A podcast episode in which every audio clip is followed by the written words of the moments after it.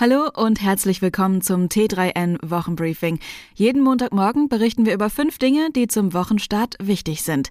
In dieser Woche geht es erstaunlich oft um das liebe Geld. Ein erschwinglicher Tarif für den öffentlichen Personennahverkehr, ein Bitcoin-Kurs, der bei den Experten wieder für Diskussionsstoff sorgt, Zinsen auf dem Depotkonto und nicht zuletzt ziemlich teure Smartphones, deren Werbeversprechen wir uns mal ganz genau angesehen haben. Alle Artikel findest du wie immer auf t3n.de zum Nachlesen und die Links dazu in den Shownotes. Los geht's! Die gute Nachricht vorweg. Das 49-Euro-Ticket kommt und die Finanzierung ist bis 2025 gesichert. Eine dauerhafte und für den Verbraucher verlässliche Lösung bleibt jedoch weiterhin die große Aufgabe. Am 3. April soll es aber erstmal losgehen. 1,5 Milliarden Euro pro Jahr trägt der Bund, die gleiche Summe ebenfalls jährlich die Länder. Unklar ist jedoch, ob die 49 Euro für die bundesweite Fahrkarte lediglich als Einführungspreis zu sehen sind.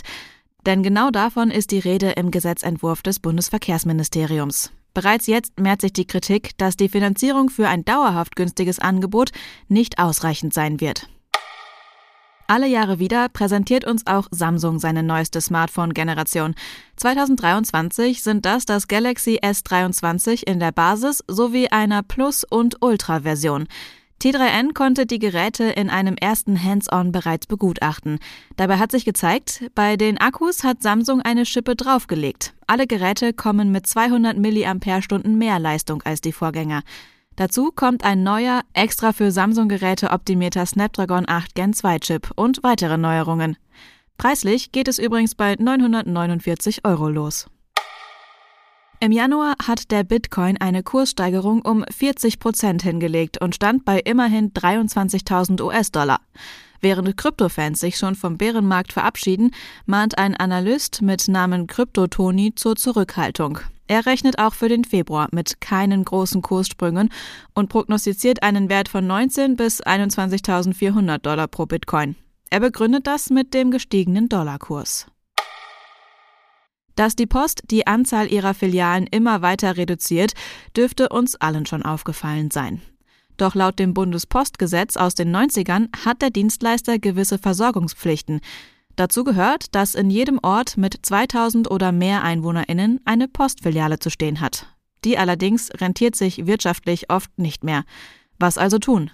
Digitale Filialen, ähnlich den bereits bekannten Packstationen, sollen viele Dienstleistungen vom Briefmarkenkauf bis zum Paketversand übernehmen. Rechtlich ist das allerdings nicht so einfach. In dem Gesetz aus den 90ern spielen digitale Lösungen wenig überraschend keine Rolle. Expertinnen fordern nun von der Bundesregierung, hier möglichst schnell für Klarheit zu sorgen. Die Neobank Trade Republic machte im Januar den Anfang. 2% Zinsen verspricht sie ihren Kundinnen für nicht angelegtes Geld auf dem Depotkonto. Andere Finanzdienstleister wie Scalable Capital, ING, die Volkswagen oder die C24 Bank ziehen nach. Inzwischen sind bis zu 3% Zinsen drin. Das war unser T3N Wochenbriefing. Komm gut durch die Woche und bis zum nächsten Mal.